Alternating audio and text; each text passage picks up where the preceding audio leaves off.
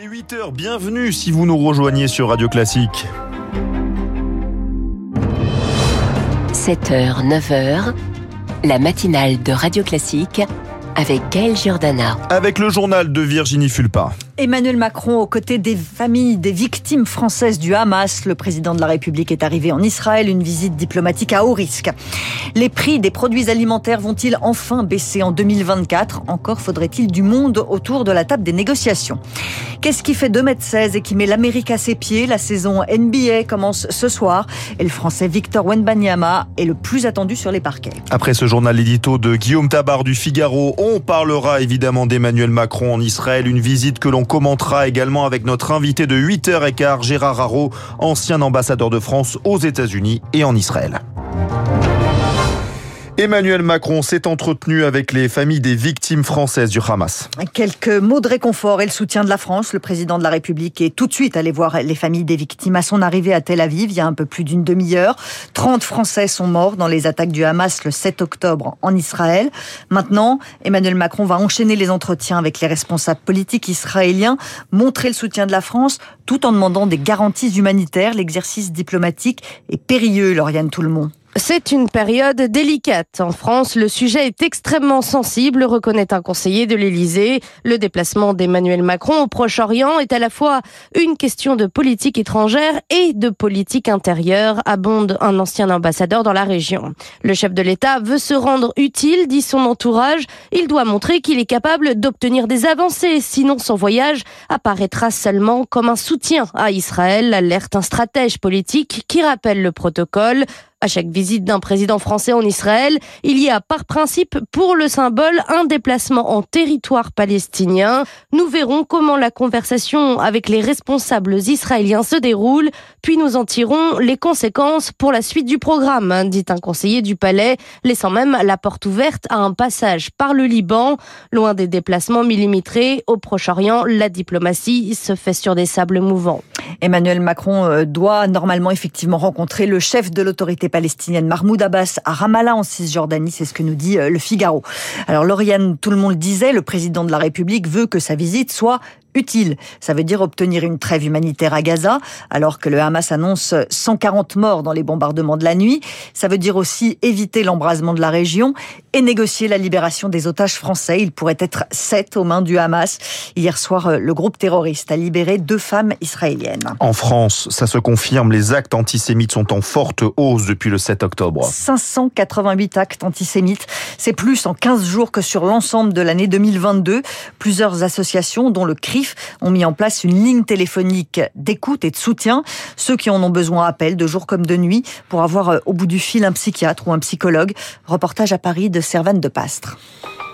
Lydia Lieberman-Goldenberg, pédopsychiatre, est l'une des 80 bénévoles qui se relaient 7 jours sur 7 au bout de la ligne d'écoute. Ces deux dernières semaines, elle a répondu à une vingtaine d'appels, majoritairement des familles, dont certaines étaient en Israël au moment de l'attaque du Hamas. La problématique qui ressort, c'est des parents qui ressentent leurs enfants extrêmement angoissés, surtout le soir au moment du coucher, avec parfois des réveils nocturnes, parfois des cauchemars, parfois une perte d'appétit. On sait que plus ces personnes peuvent euh, mettre des mots sur ce qui leur arrive, plus elles seront en capacité après de faire face. Près de 200 personnes ont contacté ce numéro depuis sa mise en place, principalement des femmes. Éric Gozlan est directeur adjoint de l'œuvre de secours aux enfants.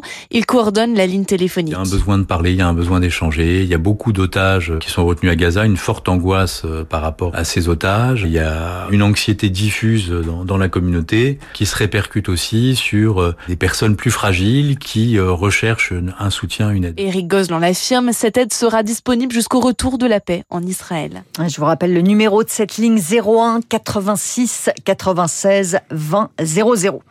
Les deux hommes arrêtés hier en région parisienne et soupçonnés d'être en lien avec l'auteur de l'attentat de Bruxelles ont été mis en examen, une mise en examen pour association de malfaiteurs terroristes. 8h05 sur Radio Classique, le projet de loi de financement de la sécurité sociale 2024 va être débattu à l'Assemblée nationale à partir d'aujourd'hui. Comment faire des économies? C'est toute la question.